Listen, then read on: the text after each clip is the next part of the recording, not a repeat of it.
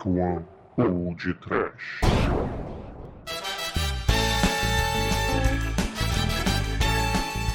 Honra!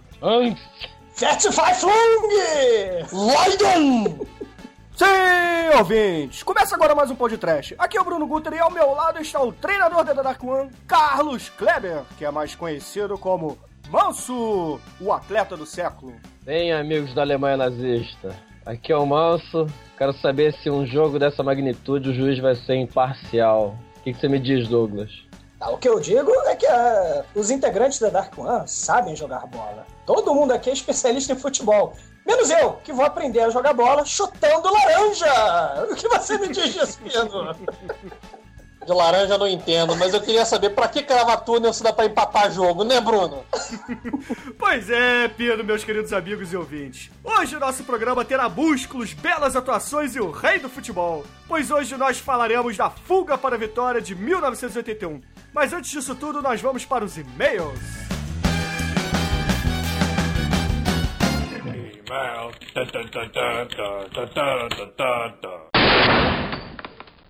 Oh, I'm sorry. Did I break your concentration?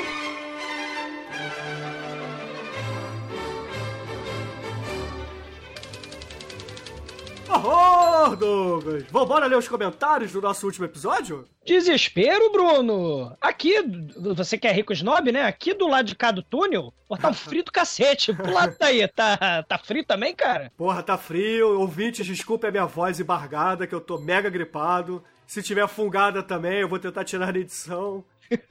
Você tá embargado, Bruno. Eu tô, tô, tô embargado, tô embriagado de gripe. Meu Deus do céu. Bom, então vamos ler os e-mails e os tweets e os correios postais que a gente tem. Alguém manda carta? Hoje em dia não, ninguém mais manda carta, né? É, só manda cobrança, né? Só tem conta. É, então aproveitando que você tá, tá falando que a gente vai ler os e-mails, antes da gente partir pro, pros nossos queridos ouvintes e ler os xingamentos e elogios deles, vamos dizer como é que novos ouvintes, ou até mesmo os ouvintes preguiçosos antigos, podem fazer pra falar com a gente, né? Eles podem mandar um e-mail pra podtrash.td1p.com Podem falar com a gente no Twitter, no arroba podtrash. E podem comentar no próprio site, né? Que o nosso site é mega tecnológico e tem até sistema de thread, né? Você pode responder um- uma resposta de um outro ouvinte, não é isso, Douglas? Ah, sistema de thread. Rosquinha. Porra. Ah, é um site muito tecnológico. Pois é. E por falar em tecnologia, lembrei de uma coisa muito importante, Douglas. Você sabia que tem ouvintes nossos querendo nos remunerar, cara? Hã? Pois é, tem, tem ouvinte nosso querendo pagar a gente pelo pão de trash, cara. Você, você acredita nisso, cara? Explique-se, demônio, como é isso? É, teve um ouvinte perguntando se, se a gente aceitava doações do PayPal, porque ele se diverte muito com nossos episódios e, pô, tá se amarrando e quer fazer um agrado. Aí eu, aí eu digo pra ele e pra todos os demais ouvintes, é, querido Márcio, né? Foi o Márcio que disse isso. Querido Márcio e demais ouvintes, vocês não precisam pagar absolutamente nada pra gente. Óbvio, porra. Pois é, os nossos episódios são gratuitos e o único pagamento que eu peço a vocês é se vocês gostaram pra comentar, comentem, mandem e-mails, é, deem joinha lá no Facebook, retweetem a gente, que isso sim é uma forma de pagamento, porque a gente vai saber que vocês gostaram e pra Usa- gente o importante é isso. Usa o thread, né? É, usa o thread. É, ó. Viu? Paga, paga sim, filho. Isso aqui é uma organização trash, sem fins lucrativos, meu filho. É, pois é, é uma, é uma ONG trash, né, cara? É ONG do trash. Ah, cara, pô, é, a gente já comentou isso, cara. Isso aqui é a grande brincadeira, né, cara? A gente se diverte muito e vamos colocar trash na veia dos ouvintes, né, cara? Se possível, para sempre. É, o, a gente faz isso, eu já disse isso antes, mas eu vou voltar a repetir para os novos ouvintes. A gente faz o podcast porque, primeiro, a gente faz pra gente. Todo mundo que grava o podcast é amigo, de longa data, e, porra, a gente faz filmes trash. A The Dark One é uma produtora amadora, entre aspas, amadora, porque o Manso, meu irmão, já ganhou algum dinheiro, pouco, mas já ganhou algum dinheiro com isso. Muito pouco. Mas, porra, cara, a gente faz porque a gente ama o trash e depois a gente faz porque a gente curte demais e a gente gosta de divulgar tanto o trabalho da Dark One como também a, a cultura que a gente gosta, né? Então, Isso aqui é uma diversão, como o nosso querido exumador acabou de dizer. Sim. E pra começar, meu querido irmão, querido exumador nas horas vagas e trechísticas, que comentário, ou e-mail, ou tweet você separou pra, pra ler? Que primeiro comentário, na verdade, você separou pra, pra ler essa semana? Ah, olha só. Tweet, thread não tem, não. Mas comentário tá no meu nível tecnológico. Lá, se você acessar o site. Se eu acessar o site, ouvintes, vocês conseguem acessar também. Olha só. É, o nosso querido Blerg, né? Que ficou enchendo meu saco no, no episódio passado, eu acho. Ele veio aqui, né, e comentou nos comentários. Ele chega assim e diz: Pô, cadê o Tremen? Ele faz falta no podcast. E o episódio ficou show. Esse negócio de ficar falando de Thor novo é muito blazer. Blazer. Blazer, né, cara? E o cara quer se dizer macho, né, cara? Ele quer, quer falar que é, que é grosseiro, que é macho com esse apelido de Blerg, né, cara? E fala blazer. Não, cara, o cara, o cara, o cara, o cara está muito, uma atitude muito blazer para essas coisas. Ele, ele não. blazer é o cara que não tá nem aí, que é, que é indiferente. É o cara, é o cara que, o cara blazer. É. Foi francês, francês muito bom dele, né? E a parada é Hulk esmaga. O Hulk é mais forte que todos. Até que o Super-Homem. Bom, aí ele manda o link lá do Hulk enfiando a bolacha no Super-Homem, mas é claro que é um desenho, né? Porque, caríssimo Blerg, o Super-Homem enfia porrada no Hulk sim. ah, eu tô vendo aqui o link que ele mandou, isso aí é no, no segundo confronto, porque já, se não me falha a memória, eu posso estar enganado porque eu não sou muito de ler crossover de, de editoras. Mas esse é o segundo confronto do Hulk com o Super-Homem.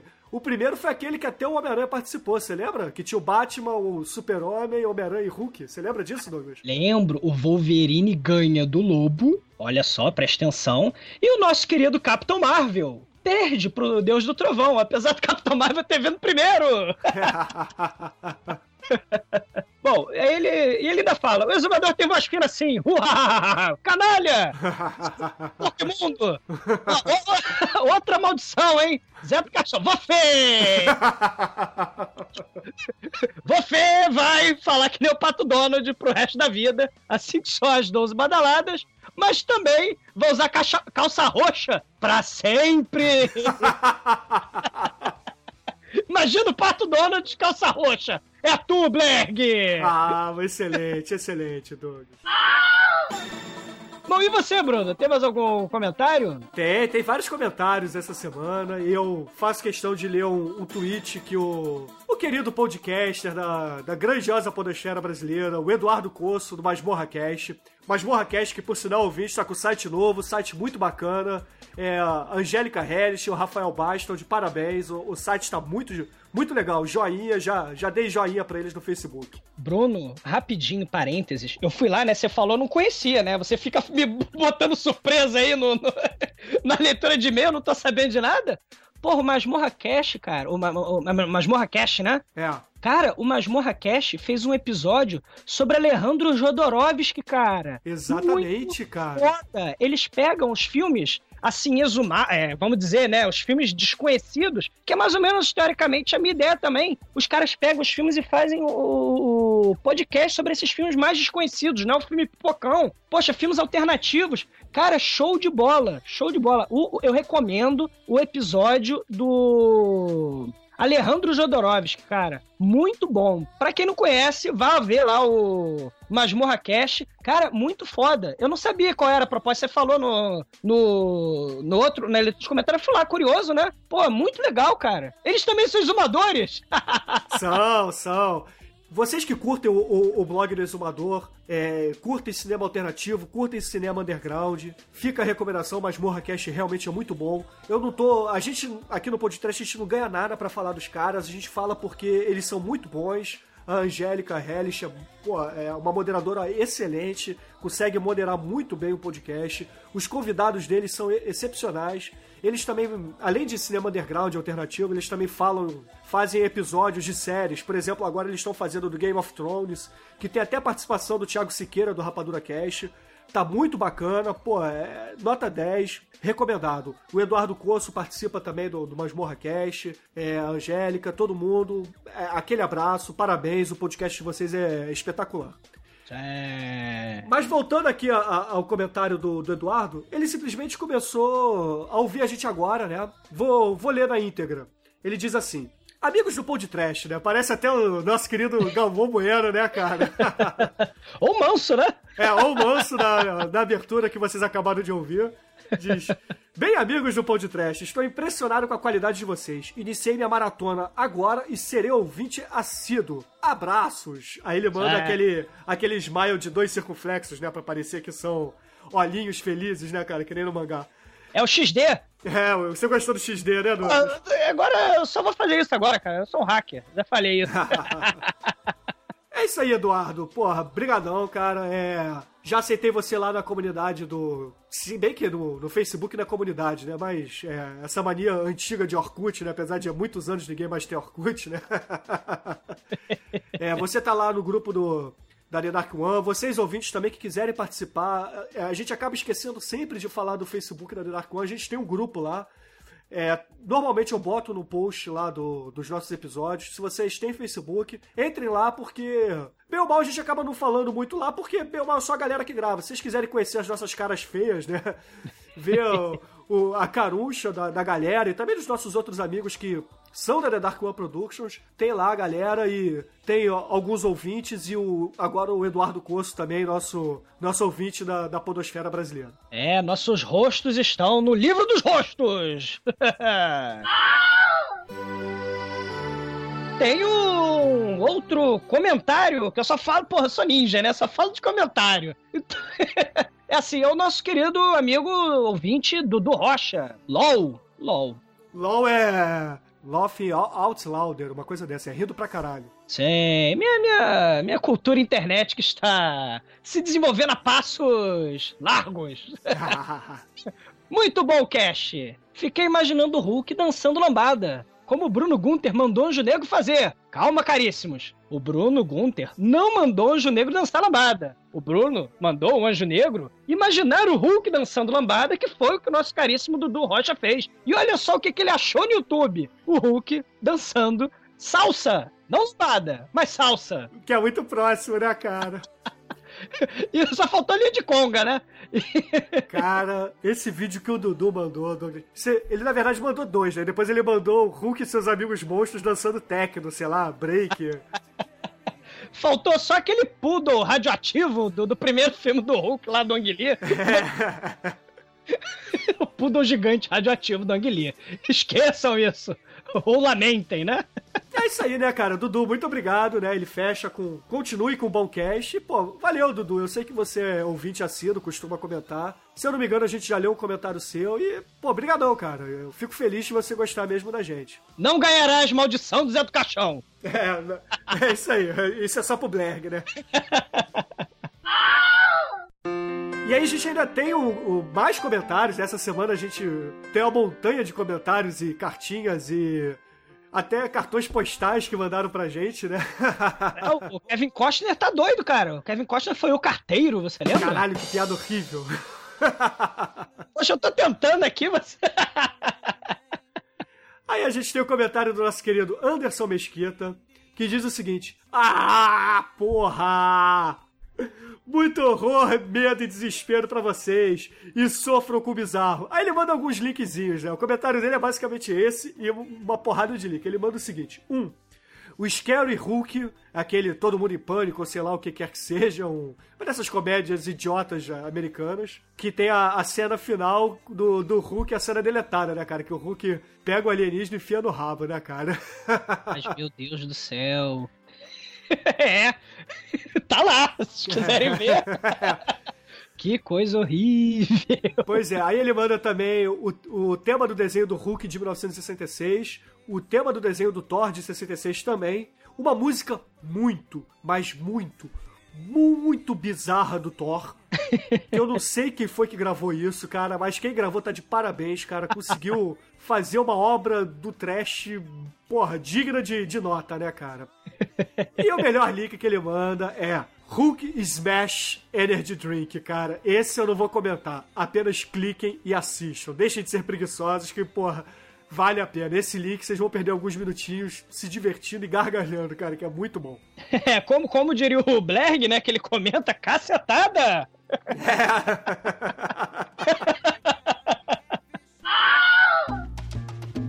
Bom, aí é, depois, né, do, do Hulk te dar asas, né?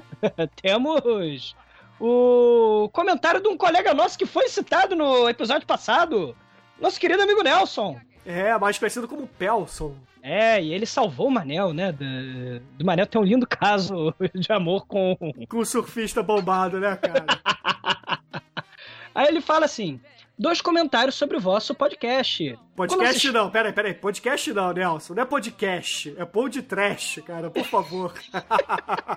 É, Eu quis salvar a pele do colega, mas você corrigiu, né? Mas tudo bem. Porra, amigo, a gente tem que sacanear, né, cara? Justo, muito justo. Principalmente quando ele não pode se defender, né? Tá aí, é, tá verdade, né? O hábito faz o monge. Quando, aí ele fala assim: dois comentários sobre o vosso podcast. Primeiro, quando vocês falam do reality show do Stan Lee, vocês esqueceram do mais impressionante.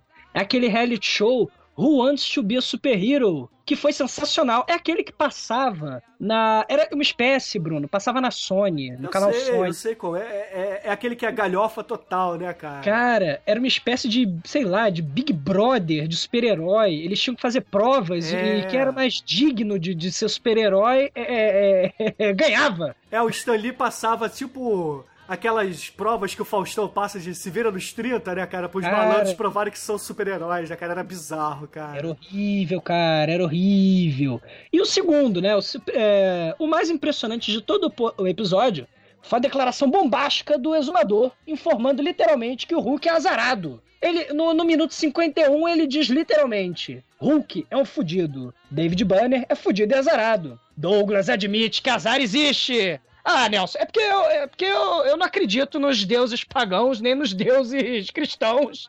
E muito menos nas, nas divindades da sorte do acaso. Então eu, admi- eu falo que azar não existe. Mas é, David Banner, cara, é muito fodido, cara. E se azar existisse, David Banner seria. azar. Cara, ô, ô, ô Nelsinho, se eu não me engano, tá? Pode ser que o, o nosso querido Viro Geraxor tenha cortado na edição.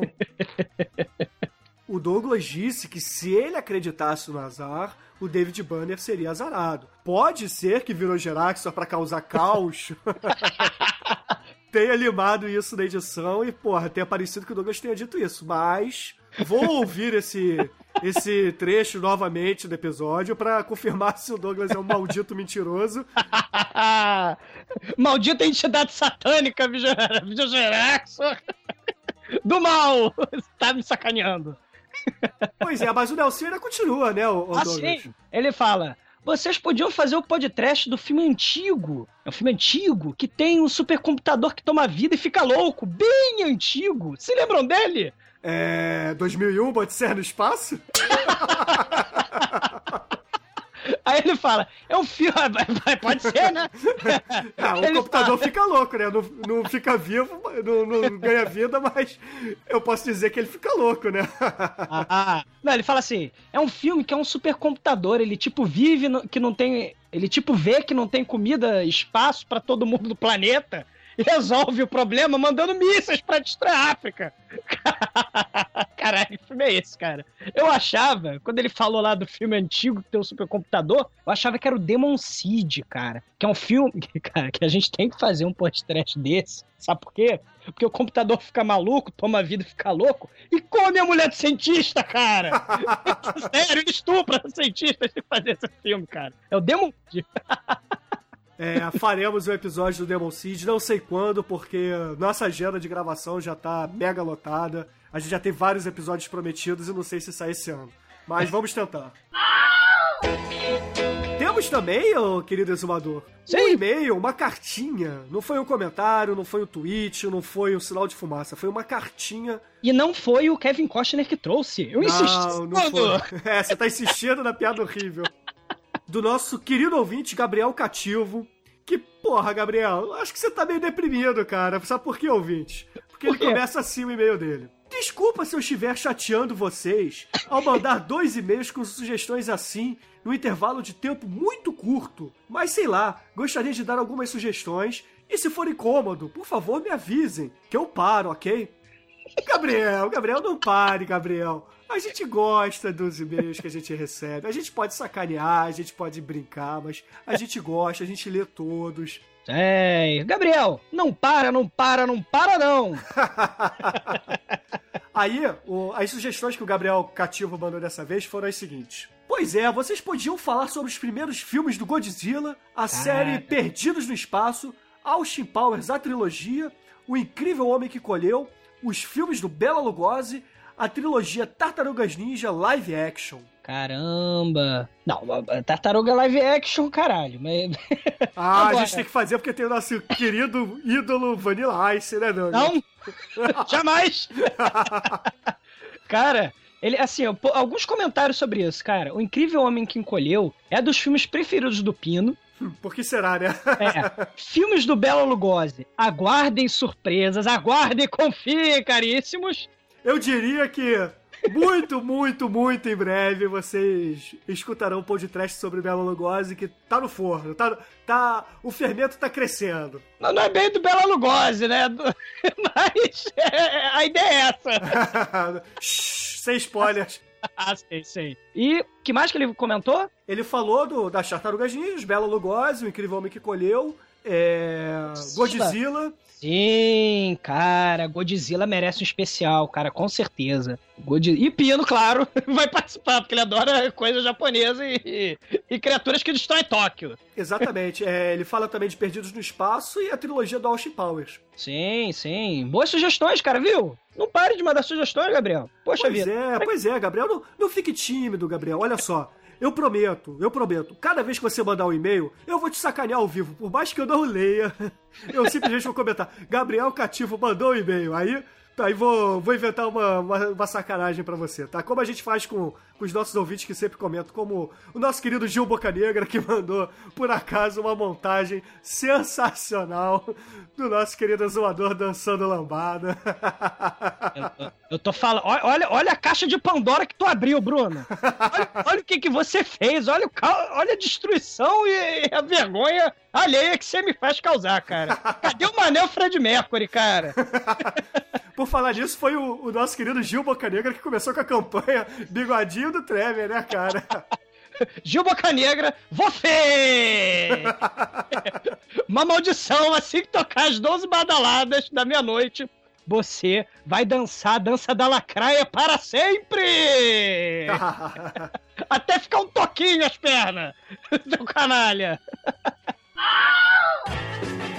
E pra variar, como o Mariel não está presente, eu faço questão de dar um aviso de spoiler, por mais que seja um filme antigo. Ouvintes, se vocês ainda não viram, não assistiram o glorioso filme do nosso querido Rei Pelé, Edson Arantes do Nascimento, com o outro rei da testosterona, Sylvester Stallone, Michael Caine e o Imperador Ming. Meu Deus, né? É. Preparem-se que tem muito spoiler, principalmente na sinopse do Pina. É, já começa. Pá! Então preparem-se do início ao fim, muito spoiler no Fuga para a Vitória. E continuamos agora com a nossa programação normal. Vamos lá, vamos, eu quero ver essa. Vamos! Ah, chuta, chuta! Pensei que fosse meu amigo. Eu sou seu amigo. É. Sabe, Hum. pra ser bem sincero, você não chuta bem, Hum. não dribla bem, É. mas pode ser um ótimo goleiro. Continua tentando. Obrigado. Tem razão. Não é mal. O Rat está aqui. Ah, ça va, monsieur Dupin? Tá tudo bem. E os meus documentos? Eu cumpri minha palavra, estava pronto, mas o coronel pegou, ele quer te ver. O coronel? Uhum.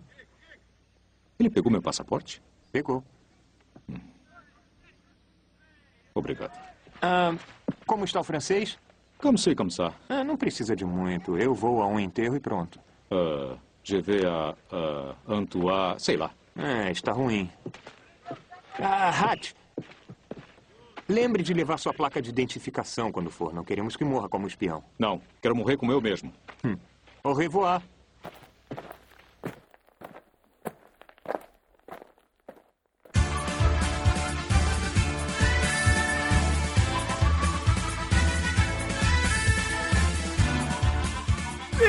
Meu amigo! Saudades de você, Pino. Já que você voltou, dê a sinopse para os nossos ouvintes e seus amigos aqui do podcast. Olha, a, a sinopse não faz sentido algum. Basicamente, um ex-jogador de futebol é, alemão, agora reformado para ser, é, por assim dizer, o comandante de um campo de concentração nazista, resolve criar um joguinho amistoso entre os presos, os aliados, por assim dizer, e os nazistas. E o ápice disso ocorre em plena França, Cidade de Luz, Paris. É, é, na verdade não é em Paris, né? O, só, só fazendo uma pequena correção. Eles planejam fazer em Paris, mas acaba que o, o jogo é em Colombes, né? Mas é isso a gente fala durante o filme. Mas, mas não é em Paris, não? Não, não, é, é, é em Colombes. Eles mudam o jogo pro o, o estádio que fez a abertura da- das Olimpíadas de 24 e a final da Copa de 38. Ah, o jo- a, a locação do filme, na verdade, acho que é na Bulgária, não é? É, provavelmente não, não é na França, né? O campo de concentração, É. mas o estádio Colombes é aquele mesmo. Ah, Não, o tá. estádio que filmou é um, mas eles fingem que é em outro lugar, né? Pra condizer um pouco mais com a história. Não, o estádio é aquele mesmo. O estádio Colombes é aquele. Mas o Douglas falou que foi filmado na Bulgária, na Hungria. O Ah, provavelmente, é, provavelmente o campo de filme concentração. tá dentro da França ainda, o, o estádio. É, O campo de concentração era light demais, cara. Aquilo ali era um hotel para prisioneiros. Acho que aquele campo de concentração é pra oficiais. Por isso que, que eu entendi essa diferenciação, porque todos lá são oficiais. Cruz Vermelha, de pacto da puta que pariu, que tem que ser. é, tem que, tem que pe- pegar leve com oficiais aí. Ah, então, na Como verdade, é um ainda era campo... em 42, então a Alemanha ainda tava assim, invadindo, porém dando na moral, acho que rolava. É. Ah, então é um campo de era- concentrações para prisioneiros de alta patente, né? Dos aliados. Tem que deixar bem, bem definido aqui. Campo de concentração era para a população que o- os nazistas consideravam é, não humanos, digamos assim, né? Que eram os judeus, os negros, os religiosos, etc. É, campo de prisioneiros que era para prisioneiros de guerra. Por isso que tem essa diferença, tá? Não era um campo de concentração, um campo de prisioneiros. Então, então va- vamos à grande dúvida. Qual era a patente do Pelé? Direto de Trinidad e Tobago, cara. Porra. É, o Pelé, na verdade, era um corporal, né? Ele era um soldado que, cujo país não tá em guerra, né? Ele era um. Como é que eu vou dizer? É como se fosse um soldado da Cruz Vermelha ou do Legião de não sei o que das contas lá francesa. Legião estrangeira. Ele, é, ele era um voluntário na guerra. Ah, é, porque afinal de contas o Brasil, né, em 42, não participava. Então, o Pelé nesse filme, minha gente, ele é o atleta do século de Trinidad e Tobago! Pois é, então. Tô aproveitando que a gente tá falando disso tudo, do, do filme, vamos entrar logo na parte técnica pra gente ir pro que interessa, que é o filme, né, cara? Que esse filme é espetacular. Vamos lá. É, na direção do filme, a gente tem o John Huston, não é isso, Douglas? Cara, o cara, é- esse velhinho, cara, ele fe- esse foi o último filme dele, tadinho. Morreu de desgosto depois, mas... Cara, o cara ganhou Oscar com aquele tesouro de Serra Madre, aquele da Corrida do Ouro, cara. Filme de 40 e poucos. Ele fez aquele Relíquia Macabra. Tudo isso. É, é o que é um filme no ar famosíssimo. Tudo isso com o Hum- Humphrey Bogart, cara. O cara não é fraco, não. Ele vai lá e faz o último filme da carreira dele, que também tem um elenco estelar, vamos dizer assim, né? Que a gente vai falar mais adiante, né? Michael Caine, Max von Sydow, o Stallone, né? Mas... Mas, cara, é- é- é- ele fa- só faz filme foda, cara, o John Huston. E ganhou Oscar, né? Ele foi indicado em 86, 76, 64, 58, 53, 52, 51, Cara, 49, 42, 41. É, realmente. Ele fecha com chave de cocô com. ah, grande escapada. Não, grande escapada não. A fuga para a vitória. Que eu achei parecido com aquele filme do Steve McQueen, o, o The Great Escape, é, fugi- é, é, é, Fugindo do Inferno, né? O, o The Great Escape, com o Steve McQueen, cara, é, é, é- é a metade desse primeiro filme aí, do, do, do Pelé e do Stallone, cara. É, é bem parecido. A diferença é que um filme é trash e outro não, né, cara? É, a diferença é que não tem o Pelé atuando.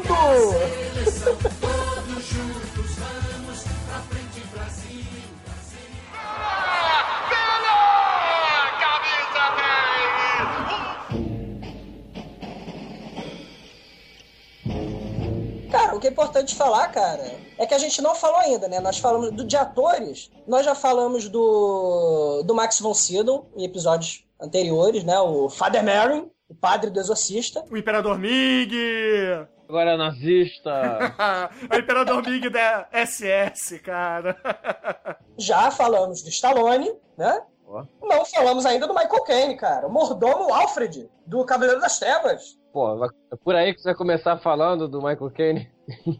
É, é o último filme que ele fez, né? É, o, o Michael Caine, cara, papéis sinistríssimos, fodaços, no, assim, é, os papéis mais recentes fodas dele, cara. Ele é, ele é o hippie do Filhos da Esperança, aquele filme de guerra que tem a cena no final do filme, que é um take só, que, que não nasce mais criança no mundo, é um mundo é, distópico. Sim, também. sim, muito bom esse filme. Do Quaron. Filmaço, filma. E ele é o hippie da resistência, cara. Pô, pô aí, paz e amor aí. Ih, falei besteira. O Michael Caine, lembrei agora, ele fez o Inception. No último filme dele foi o Inception, não foi o Batman Begins. Ah, não foi, foi Inception. Pô, viu? O cara, porra. Assim, de, de, filme mais recente, ele só faz filme fodão, cara. Só pra falar dos recentes, né? Pra galera situar que é Michael Caine, né? É, cara, Michael Caine é Michael Caine, né, cara? É um... Porra, ele tá fazendo agora o Henrique V, né? Que promete ser filme pra Oscar, brigar por Oscar, né? Verdade, verdade. Temos, né? E também temos outro ator, né? Que a gente ainda não citou, né? Em podcast nenhum, eu acho. o Edson Arantes do Nascimento. Ah, nós já falamos sim, cara. Nós já falamos da participação dele naquela porno chachada que ele olha pra mulher e manda assim: Sua puta. É o Trombadinhas, cara. É. É um filme, filme que vai na vibe da. Porque eu acho que ele voltou daquele. Cara, olha só, galera, assim, antes, antes de começar, antes de mais nada, já vou dizer o seguinte: eu, Pino e Manso somos simplesmente os maiores especialistas de futebol da Dark One Productions, cara. A gente sabe tudo de futebol. Dali, dali do time do, do jogo no final eu conheço o Stallone, o Michael Caine e o Pelé. Mas, assim, eu sei do Master, o jogo Master, aquele que tinha de pergunta e resposta, que o Pelé é tricordiano, de três corações, uhum. e que ele jogou em, no Cosmos, que é um time lá dos Estados Unidos. E ele, porra, foi, era jogador do Santos, né, caralho? E o Pelé foi o cara também que fez os mil gols e ficou famoso por causa disso também, né? Mas é aquilo que eu tava falando, até o Romário fez mil gols, cara. Não, mas pera aí, há controvérsias, Piano. O Romário fez mil gols contando os gols dele desde que ele era dente de leite. O Pelé fez. Não, não como profissional, o Pelé fez mil gols como profissional. Tem uma diferença enorme nisso. 17 anos, cara. O, o Pelé começou a jogar com 17 anos, ok. Mas o, o, Romário começou a jogar com 18, 19, cara. A diferença não é tão grande assim. É por isso que ele contou o dente de leite, para compensar. Cara, dente de leite você tem 6 anos, Piano. Porra. Ah, é? Eu não sabia disso. Pô, eu sabia que dente de deve ser por causa do nome da bola, né? Aquela de.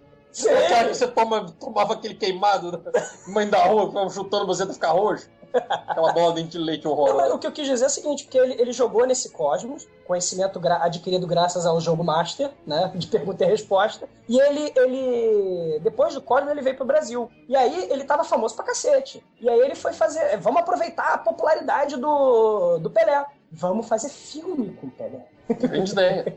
Aí tem os filmes brasileiros bizonhos, é esse, os Trombadinhas, que passou no Canal Brasil, cara, eu recomendo. Se passar de novo, vejam. Que cara, ele luta, ele luta contra os, o, a quadrilha que coopta menores abandonados para causar o mal. E ele vai lutar, ele, ele, é treinador do Santos, né, do time de juventude lá do Santos, e ele vai lutar contra a quadrilha que pega de menores para causar o caos e destruição, cara. Pelé faz isso. E temos o Rei do Futebol e os Trapalhões, é outro filmão da cinegrafia poderosa do, do Pelé, cara. E temos esse aí também, né? Fuga pra Vitória, fora os milhares de documentários dele, né? Impressionante.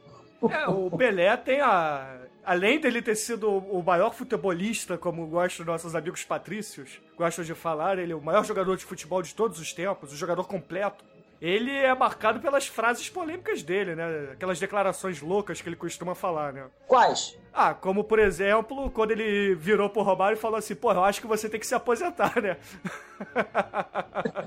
Ah, pô, achei que você ia falar algo do tipo. Peguei a Xuxa mesmo, e daí, baixinhos? Achei que você ia falar alguma coisa assim.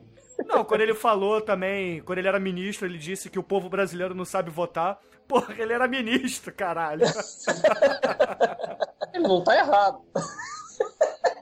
Só não pode repreender ele por falar a verdade. Aí, ó, o Pelé também fazia a propaganda do Vitações. Cara, ele fez a propaganda de uma imobiliária lá nos anos 80. Eu já ganhei meu presente de Natal. E vocês? Aí tem a Xuxa, ele pega de uma caixa de presente, aí ele pega a Xuxa no colo. Eu já. E ela sem baixinhos. Eu também ganhei meu presente de Natal. Cara, é sério. Se eu me lembrar, eu vou botar no post, cara. ah... Eu também não concordo que o Pelé tenha sido o maior jogador. Por que não? O Garrincha. Não, não foi não. Foi, foi muito melhor. Shut up, stupid.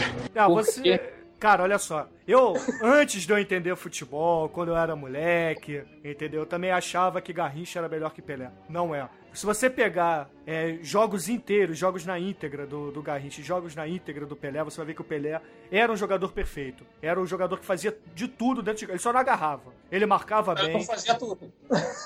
Porra, o Garrincha agarrava por acaso, Pedro? O Garrincha, o Garrincha não agarrava, mas ninguém pegava a bola dele, cara. Ué, e do Pelé também não, cara. Olha só.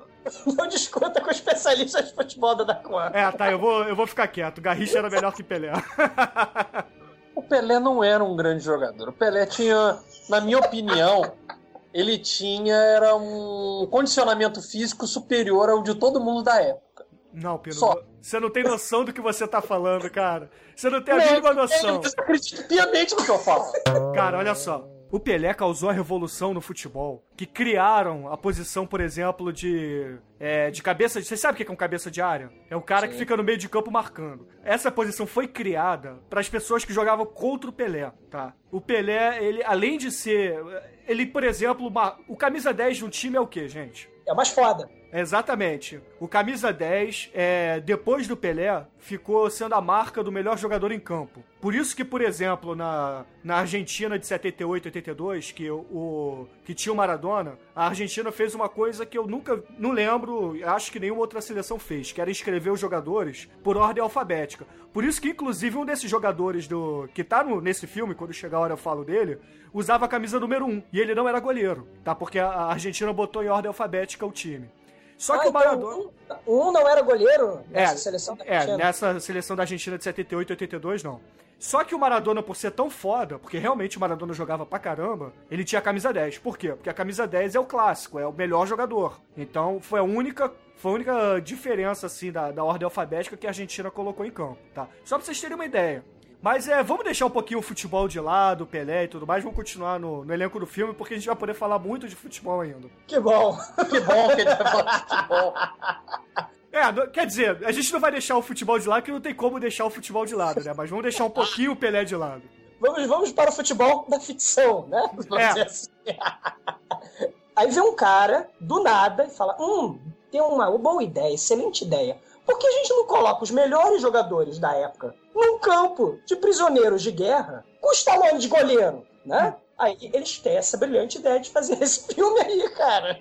É, agora só, só um adendo. Não eram os melhores jogadores da época, tá? Eram os, eram os maiores jogadores até aquele momento. E mesmo assim, tem controvérsias aí no meio, tá? É, então quem são esses jogadores? Por exemplo, a gente tem o Bob Moore, que, porra, foi o capitão da seleção inglesa de 66, quando a Inglaterra foi campeã. Que, porra, era jogador fodaralho, entendeu? Era, porra, zagueirão mesmo, aqueles zagueiros de, de dar gosto de ver. A gente Peraí, tinha. peraí, peraí, peraí. 66? Sim, era o, o capitão da. É, pois é, é o que eu tô falando. O, Peraí, ele jogava. Ele tava vivo ainda? Ele- Tava, tava assim. O Bob Moore morreu nos anos 90 de câncer, não lembro agora qual foi o câncer. No entanto, que eu tenho um- uma fundação em nome dele no combate ao câncer e tudo. Não lembro agora muito bem, mas eu sei que tem essa fundação. Que inclusive ele foi um dos primeiros esportistas a, a, a começar a dar dinheiro para fundações que combatem o câncer e etc. E quem temos mais? A gente tem o Ossi Ardiles, creditado no filme como Osvaldo Ardiles, que era é, é o cara que usava a camisa número 1 da seleção argentina em 82 e 78, porque o, o sobrenome dele era Ardiles, né? Então começava com A, ele era o número 1. E era um jogador, era um meia, porra, foda, muito bom. Que era ofuscado pelo Maradona, né, cara? A seleção que tem Maradona, você não tem como ser um meio-campista foda pra caralho, né? Mas no filme vocês podem ver que ele é bom, porque é aquele cara que dá aquela lambreta. Vocês lembram aquela lambreta Matrix? Ah, no, em câmera lenta, no final do filme? Isso, exatamente. Aquele cara que dá aquela lambreta em câmera lenta. Vocês veem que o cara realmente é bom. A gente tem também o Deiná, que foi o maior jogador polonês, na minha opinião, de todos os tempos. Que, porra, foi artilheiro, era. É, jogou a Copa de 74, 78 pela, pela Polônia. O cara mandava muito, era um atacante bom pra cacete, fez muito gol. No entanto, que o time dele lá na Polônia aposentou a camisa 10, ninguém mais pode usar a camisa 10, porque foi imortalizado com ele. Que nem o, o Michael Jordan, quando saiu do Chicago Bulls, a camisa dele lá, acho que era 27, foi imortalizada. Aí depois ele voltou e nem ele mesmo pôde usar a camisa 27. Mas enfim. É, e temos como outros jogadores também, né? O Michael Caine, já quase cinquentão, né? Que ele joga na partida do jogo, É. né? Ele é o capitão do time, inclusive. Apesar do time ter o Bob Moore, né, cara, que é o- um dos maiores capitães de todos os tempos do futebol, é o Michael Caine. E temos outros jogadores. Não, e a gente tem. Vamos continuar. A gente tem outros jogadores também Ah. que não são tão importantes assim no cenário mundial, mas na época eram jogadores do. que, que jogavam na Inglaterra, então eles aproveitaram esses jogadores pra compor o elenco, né? Eram jogadores assim bons, mas de estrelas mesmo. Era o Pelé, o, o Bob Moore e o Deiná. Tá? O, É, o resto eram Pelé, jogadores bons. É, melhor jogador de Trinidad e Tobago, né, cara? Trinidad e Tobago joga, é, tem tradição de futebol, cara? Não, não tem. É, é, assim, eu acho que botaram, né? Porque o Brasil não tava na guerra, né? Ainda nessa época. O filme é de quando? A, a época que se passa esse maravilhoso filme. É, em de 42. quando? 42, porque ah, o Brasil acho que só vai entrar em 44. Então ele não botou o, Bra- o Pelé, né? Brasileiro, né? Que a gente sabe, como. Como Um brasileiro. brasileiro no filme. Ele é de Trinidad e Tobago. E se chama no filme Luiz Fernandes. E aprendeu a jogar bola chutando laranja! Laranjito!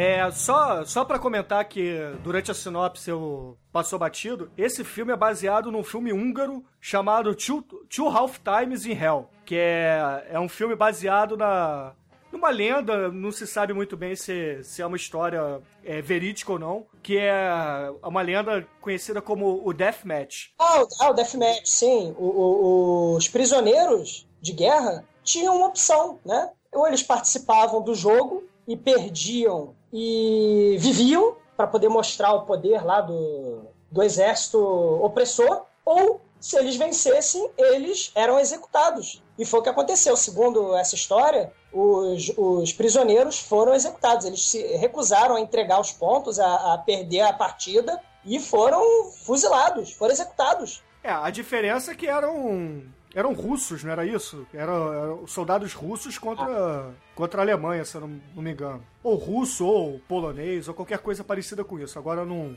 me foge a memória agora. Mas eu sei que esse filme húngaro é muito bacana, eu já, já assisti, ele é muito legal. É uma recomendação boa. Não é um filme trash, é mais um filme histórico. É, eu acho que cabe a, a quem gosta de um bom cinema, um bom cinema histórico, assistir. Mas vai, continua aí com a cena. É, não, o, o, pra falar a verdade, o que eu acho desse filme, esse que a gente tá falando hoje, é muito parecido com Fugindo do Inferno, cara, com Steve McQueen. Porque o, o Stallone, que é o protagonista, né, ele é americano e quer fugir do campo de prisioneiros do- dos nazistas. Então o que, que ele faz? Ele tenta planejar, enquanto a ideia maravilhosa lá do, do jogo né, não, não, não é evidenciada, né, enquanto não tem essa história da partida dos prisioneiros contra os nazistas, ele fica tentando arrumar meios de fugir ele vai planejando a fuga a- a- ao longo do filme. Ele fica vendo, ah, esse- esses dois guardas aqui são vagabundos, eu vou lá, vou me aproveitar que eles são palavra proibida e vou fugir me aproveitando da incompetência deles. Aí, o que, que acontece? Quando tem essa virada em que o Max von Sydow, que é o nazista bonzinho, ele decide fazer o jogo amistoso, os dois guardas vagabundos lá, palavra proibida, eles vão ser os seguranças, os vigias do do time de futebol que vai ser treinado pelo Michael Caine, entendeu? Aí o Stallone, caraca, fudeu, eu preciso fugir. Só que para fugir eu preciso me aproveitar da incompetência dos sujeitos. Eu preciso estar nesse time. Só que aí como todo mundo sabe, os americanos não jogam porra nenhuma de futebol. E aí o que, que vai acontecer? Ele fica pedindo pro Michael Caine, que ele tá escolhendo lá entre os prisioneiros subnutridos, fica escolhendo os melhores jogadores. E o Stallone me escolhe, me escolhe, me escolhe. E ele nunca é escolhido, porque ele confunde o futebol com o futebol americano. Então ele fica pegando as pessoas, pegando, agarrando, jogando no chão, fica dando banda nos sujeitos, porque isso é futebol americano, né? Um pouco do que a gente assiste durante a partida no primeiro tempo, ele tava certo, cara. é truculência. É futebol super campeões, né? Não, mas isso aí tem uma explicação. Antigamente, o futebol, ele era mais glutão mesmo, ele era mais violento. Até porque não existia, por exemplo, expulsão e cartões amarelos. Até existia expulsão, mas não como a gente conhece hoje. O futebol era mais sem frescura, né? É, o futebol não tinha, por exemplo, cartão amarelo e cartão vermelho. Tá? Isso aí é- começou na Copa de 70, pra você ter ideia. O futebol não era para os fracos. O futebol era bem Shaolin Soccer antigamente, cara. Grande filme. É, aí depois que o, que o cara escolhe lá esse pessoal pra fazer o time, né? Começa o treinamento, né? Já de chuteirinha nova, com roupinha nova que ele ganhou do nazista bondoso. A roupinha parece muito com a roupa do Super Pateta, né, cara? Convenhamos. Parece. Faltou só os amendoins, cara. o pijama vermelho gigante, berrante. Bom, mas aí os caras vão lá e começa o treinamento. Aí tem aquele momento, né? A dança das bundas lá, cada um grudadinho no outro, bunda pra lá, bunda pra cá. e tem uma hora que, porra, o Pelé sentado em cima do joelho de um lá, você consegue ver o cofrinho do rei, cara. E tão, e tão rápido quanto começou a cena do treinamento, ela acaba. Possivelmente porque mostraram o horror lá do cofrinho. Pelé nesse filme chega assim, pô, cara, tá da onde? Ah, Eu sou de, Tri- de eu sou, né? Que ele fala o inglês macarrônico lá. Eu sou de Trinidad e Tobago. Eu aprendi a jogar bola chutando laranja. É. Porra, eu, eu no Shaolin Soccer o outro aprendeu a jogar bola fazendo embaixadinha com o quê? Você lembra? Com a tampinha de garrafa. Não, com ovo.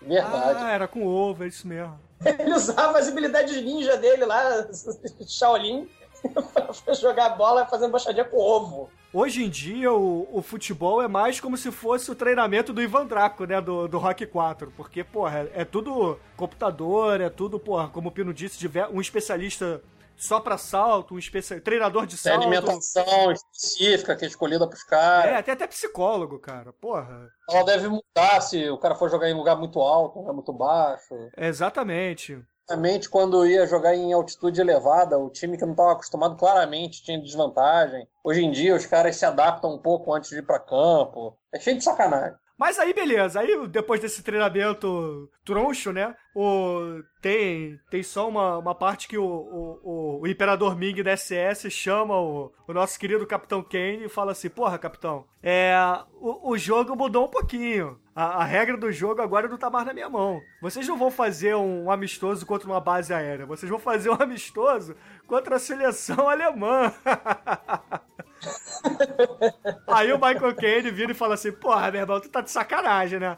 Tu quer que eu bote aqueles caras lá que não tem nem chuteira pra, pra jogar contra a seleção profissional? Porra. Então, pelo menos, me dá aí uma. Me dá uns jogadores aí de verdade, né, cara? Porra, me traz aqueles craques lá do leste europeu, aqueles poloneses que, que vocês mataram no campo de concentração. Os que sobraram, manda pra Cara. mim, né, cara? Cara, aí vem o humor negro do filme. Sabe, lista de Schindler? Aque- aque- aque- Aquela galera, né, com aquele. Porra, todo mundo raquítico, fudido, olheira, destruído, farrapos, farrapos humanos, vestindo farrapos. Aí vem, ó, tá, seus, jogadores estão aí, aí os poloneses que você pediu. Aí vem cinco maltrapilhos, cara, que acabaram de vir do campo de concentração, de campo de trabalhos forçados, cara. Porra. Mas antes ele, quando ele pede, ah, traz aí aquele pessoal da Polônia, o cara só manda um negócio assim, Polônia não existe mais. Tecnicamente, ó, foi pavimentado lá. Virou estacionamento de Berlim. Eles, eles cimentaram a Polônia, fizeram um monumento e cobraram ingresso. Exatamente. Aí beleza, né? Aí chega, chega lá os poloneses, aí o, o Sly manda assim pro Michael Caine. Aí, ó, com aquela voz dele, com aquela interpretação dele de um- uma face só, né? Porra, Michael Caine. Eu acho que esses caras não podem entrar aqui não, porra. Vamos tirar os piolhos deles antes.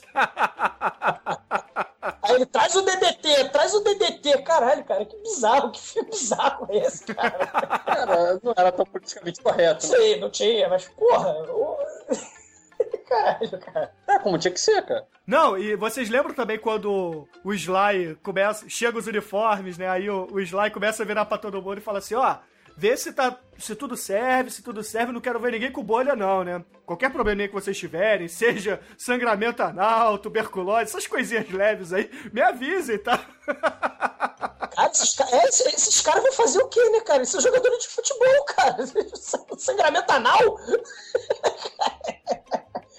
É, tuberculose, um, um, tumor crescendo, ele manda tudo isso, né, cara? Ó, se tiver sangramento anal aí, pô, se tiver cuspido teu pulmão fora, ou tiver um tumor gigante. O que, que, acontece? O Michael Caine, ele falou, porra, tu não joga porra nenhuma, Stallone. Tu não vai entrar no time, não. Ele, pô, deixa eu entrar aí, cara, eu tive derrame e tal. Aí ele, pô, deixa eu entrar, deixa eu jogar bola. Ele, cara, tu não joga porra nenhuma. Porra, deixa eu ser pelo menos o técnico. Técnico não. É, preparador. Ele queria na verdade, ele queria ser é, o assistente técnico, né? Ver se tem algum problema físico, alguma doença, qualquer coisa assim. Basicamente, ele era o garoto da água. Ele era o massagista, né, Piano? Ou isso.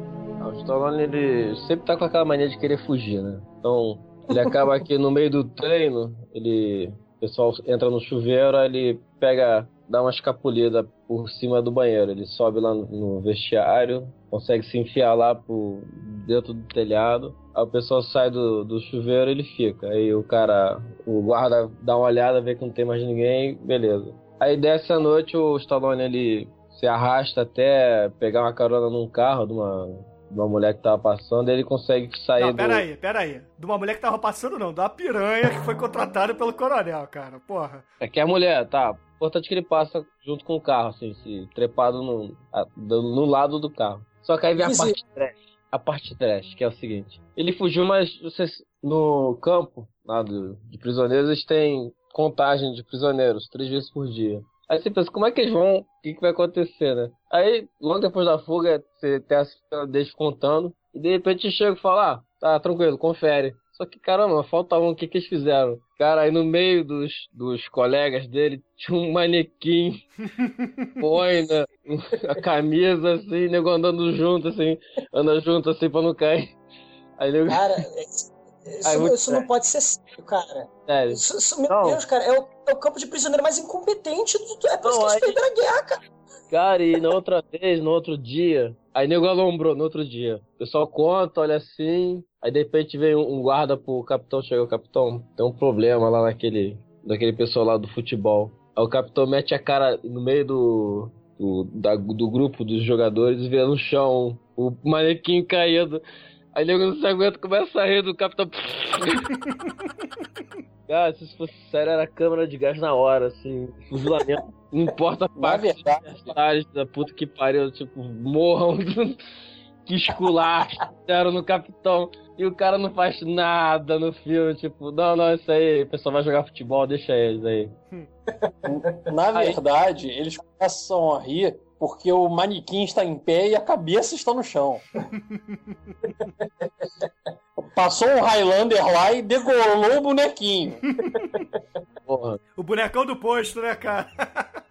Exatamente. muito incompetente, cara. Meu Deus do céu, onde é que vamos parar, cara? Esses nazistas perderam a guerra pela incompetência, cara. Eles não. Eles perderam a guerra porque se, a, a, se aliaram aos italianos, né, cara? Ah. Eles perderam a guerra porque eles não sabem nem organizar um jogo de futebol amistoso, cara. um jogo motivacional. Não, mas peraí, gente, seria até melhor. Se ele chegasse e falasse assim: olha, ou vocês jogam direito o jogo amistoso, ou vocês vão pro forno, seria melhor do que. Ah, não, pô, deixa aí, pô, eles estão jogando bola, estão de brincadeira, o cara fugiu. Ah, mas vocês ajudaram na fuga? Ah, não tem Acho problema. Porra! Deixa pra lá. O importante é competir e que todos tenham uma boa partida. Que não existe esse, cara? Que que é isso? que bizarro. Aí beleza. Aí logo depois disso tudo, dessa bizarrice do boneco sem cabeça, do, do coronel bundão que não, não manda pra, pro forno os prisioneiros de guerra, não manda pro pelotão de fuzilamento. Tem a, a cena que o, que o Stallone vai pra, pra França, né? Porque ele queria fugir direto pra, pra Suíça, né? Ele queria pegar a Suíça, só que aí o. é, a gente meio que pulou isso, né? Tem. Como é um, um campo de um campo de prisioneiros para oficiais e, e, e pessoas do exército tem tipo uma hierarquia lá dentro, né? Então o Stallone tem que se reportar pro oficial inglês de maior patente lá dentro. Aí esse oficial fala, chega para ele e fala assim: olha só, já que agora o- os jogadores de futebol têm, têm uma partida, a gente vai arrumar uma fuga pra eles. E a tua fuga que estava programada pra você ir pra Suíça, agora você vai ter que pegar um desvio pra França, que é território ocupado, e, e armar a fuga deles. Aí Ele tem beleza. ser recapturado. É, exatamente. Aí só que, porra, ele vai pra lá, fala com o líder da resistência, é, dá uma chavecada lá na, na francesa gostosa. E, porra, os franceses chegam e falam assim: olha só, é, não rola fazer essa tua fuga. Só que aí o, o francês velhinho da resistência chega e fala assim: porra, peraí, esse estádio que eles vão jogar tem um. Tem um esgoto que não é mais usado, tem um esgoto antigo, né? Tem o. toda a, a galeria de esgotos que tá fechada e a gente pode usar isso pra fuga. Só que aí, querido Stallone, querido Hatch, você vai ter que voltar pro campo de concentração. de concentração não. Campo de prisioneiros. pra poder avisar que a gente vai agir, né? aí o Stallone. Não, peraí. Aí o Stallone manda a seguinte frase: Puta que pariu, né, cara? Esse jogo só tá fudendo a minha vida. Mas é que tá. a, a qualquer hora que o Stallone quiser fugir, ele vai fugir, ele pode voltar quantas horas ele quiser, cara. Cara, você viu como foi fugir desse campo? Aliás, você viu como ele, foi como ele entrou no trem da, da, da, da, da, da- da França ocupada? Ele, ele entrou. Não, que eu tô treinando meu francês, né? Eu vou, vou, eu vou fingir que eu sou um francês, é, que eu vou enterrar meu familiar. Aí ele, je vais no enterrer. Eu, vais pro enterrer. Aí ele fica falando isso pra todo, todo, todo alemão, cara. Ele chega, ele pega lá na, na estação de trem, na hora da fuga, né? Quando ele- antes dele ir pra, pra Rua Jourdain, né? Que é o encontro com a resistência, antes dele ir pro encontro com a resistência, ele chega assim, pega a mala de uma transeunte, de uma senhora que tá com umas criancinhas. Ele pega a mala da mulher, nunca viu a mulher. Aí pega assim, ô, minha, minha senhora, je vais, je vais enterrer. Aí, aí chega o nazista da, da, da, da, da, da Alemanha, né? Do... E aí, Emiliante, pra onde é que tu vai? Cadê teu documento? Ele, "Ah, tu parle francês? Aí ele, não, não, não, né? Ele falando alemão, né? O soldado. Aí o, o, o Stallone, je, je vais, je vais enterrer, je vais enterrer, vous levou, vous levou coucher avec moi? Aí, porra, aí ele passa. Ele passa, entra no trem, tranquilo. Cara, os alemães são muito incompetentes, cara. A hora que ele quiser sair de novo, ele saía. Cara, não tem. Não, e o mais bizarro é que quando ele volta pro, pro campo de prisioneiros, né? Ele chega lá, porra, como herói, né? Levanta braço, porra, sou foda, que não sei o quê, porra, tô aqui. Como se fosse onda, né? Porra, fui capturado. Aí ele faz o sinal de Mercúrio, né? Pro, pros oficiais do, do campo de os oficiais ingleses. Aí um. O oficial vira pro outro e fala assim, porra, e não é que o tal do Hatch sabe mitologia? É bizarro, cara, é bizarro. Aí ele chega, oi gente, voltei. Aí ele vai ser, ele vai ser enforcado, ele vai ser metralhado, ele vai, ele vai ser queimado vivo. Não! Ele fica numa cabaninha de madeira esperando o destino dele. Aí o nazista bonzinho, que é o Max von Sydow, o Imperador Ming, que nesse filme não tem nada de malvado, ele chega, ah não, não, é, é- deixa ele quieto. É, é, inclusive, seria até bom. Aí o Michael Caine chega pro, pro Imperador Ming, bonzinho, né, nesse filme, e chega, porra, a gente precisa do goleiro. Né? Não tem essa história? É porque os oficiais chamam o Michael Caine pra, pra, Pra falar assim. É, pra dar esporro e falar assim: olha só, você precisa dar um jeito de tirar o hatch da, da solitária, porque ele trouxe um recado pra vocês. Aí o Michael Caine, ué, como assim? Não, porque ele foi pra França pra poder preparar a fuga de vocês, porque a gente mandou isso. Aí o Michael Caine, porra, mas eu não tava afim disso, por que, que vocês mandaram ele fazer isso? Aí vem aqui papo pra cá, papo pra lá, aquela, aquela boiolice do Michael Caine não querer fugir, que não sei o quê. Aí no fim das contas ele chega lá pro Imperador Ming da SS e fala assim: Porra, é. Já que você quer. Você é um oficial justo, que é, é um cavaleiro, eu preciso do, do meu jogador que tá preso. Porque, na verdade, ele é meu goleiro. Aí o Imperador Mickey fala assim, não, teu goleiro é fulano. Ele, não, não, não é ele porque ele acabou de quebrar o braço. Aí o Imperador Mickey fala assim, hum, tudo bem então. Se o médico do- daqui do campo é, der ok que ele tá com o braço quebrado mesmo, você pode pegar o, o Stallone que tá lá na solitária, que ele fugiu, mas eu deixei ele passear e jogar bola com vocês. Bom, o, o goleiro oficial do time se sacrifica.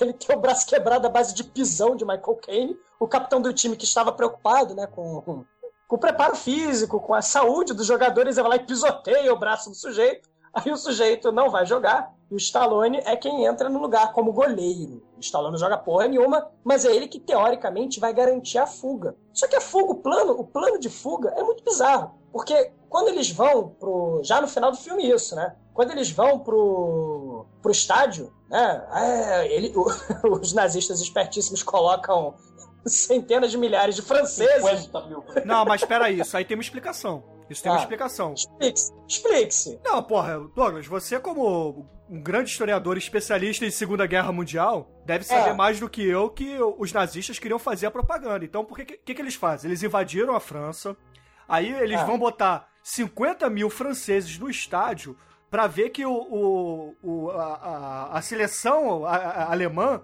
o, o exército nazista, é superior ao resto do mundo. Porque era o quê? Era os nazistas versus os aliados. Então, no entanto. Peraí, peraí. Então você tá querendo. Não, peraí. Você... Olha o que você tá me falando. Você está concordando com o roteiro do filme. Você tá dizendo que em plena Segunda Guerra Mundial, você vai num país ocupado, vai reunir multidão, quando na verdade você tem toque de recolher, você tem uma série de regras de um país ocupado que a população que é prisioneira, né? Que é, que é, que é submetida ao poder. Você tá me dizendo que você vai reunir centenas de milhares de pessoas num lugar só, possibilitando é, é, é, revolta. Não, peraí. Não, peraí, Bruno. Aí, essa galera, centenas de milhares de pessoas que estão ali no estádio, vão é, é, reunidos, vão ficar tristes ah, se, se os furreca lá, os, os prisioneiros do time vão é, perder o jogo. É, A propaganda é essa. Cara, os, os alemães, eles tinham que ter. Eles estavam em guerra com o mundo inteiro. Eles não podiam. é, é, Eu não tô dizendo que, porra, foi uma jogada inteligente. a ideia é brilhante dos caras, juntar um milhão. Se, se o cara faz o, aperta o botãozinho e tem multidão gravada, por que, que ele vai juntar a quantidade de pessoas naquele estádio, cara? Porque não adianta nada você. Não, não adianta nada você fazer a propaganda nazista se ninguém vê a propaganda, cara. 50. Não são centenas de milhares de pessoas, são 50 mil franceses, que aquele estádio tem capacidade pra, sei lá, 60 mil pessoas, 50 mil pessoas. É a quantidade X de pessoas, que não chega a 100 mil, vão assistir a propaganda nazista e isso vai correr o mundo. Vai ter imprensa, vai ter não sei o quê. Então, teoricamente, se Sim. os alemães ganhassem, iam mostrar a supremacia é, ariana, né? Que é o que eles queriam fazer. Sim, mas a, mas a propaganda, Bruno, é baseada na mentira. Então, tendo o jogo ou não, era totalmente indiferente. Aí que tá. A propaganda nazista, obviamente, é baseada numa mentira. Eles falavam que estavam ganhando a guerra quando na verdade estavam perdendo. Então você ter o jogo ou não, dá na mesma. Você ter 50 mil pessoas reunidas possibilitando revolta ou não, dá na mesma. Você ter um botão fingindo que é torcida ou ter a torcida de verdade, dá na mesma. Você fazer o jogo, ou seja, o mote, o plot do filme, dá na mesma ou não pra fazer a propaganda nazista. Então é totalmente indiferente, cara. Ah, tudo bem, tudo bem. é isso que eu quis dizer, cara. É, Os nazistas desse filme são as criaturas mais incompetentes do planeta, cara. Claro, É óbvio, né, cara? É um filme, é um filme europeu com uma produção inglesa americana, né, cara? Porra, então, obviamente, os nazistas são caracterizados como pessoas idiotas, né? Parece um bando de italiano ali, né? mas na verdade eram alemães, né, cara? Não, e, e o pior, né? Eu, eu falei que filme de ninja não é pra ser levado a sério. Filme de nazista com futebol também não é pra ser levado a sério. Porra. Eu, Bruno, eu não acredito que eu tive que porra, discutir a, ver, a verossimilhança, a do filme. O roteiro fantástico que inventaram.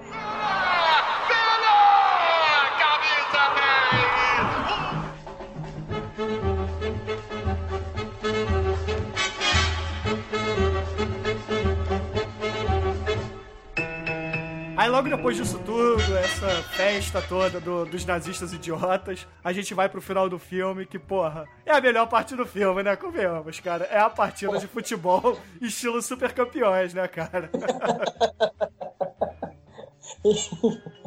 E o Stallone prova que sabe agarrar. Não, e ainda tem o seguinte, tem aquele o Imperador Ming falar com o superior dele, não, pô, partida justa, né? Achei legal, juízes bem escolhidos, imparciais, achei que o superior. É, não, aí depois ele fala, e. Não, o superior fala assim, mas se houver a chance deles ganharem, aí, aí chega. Não, aí o superior fala, não haverá falhas.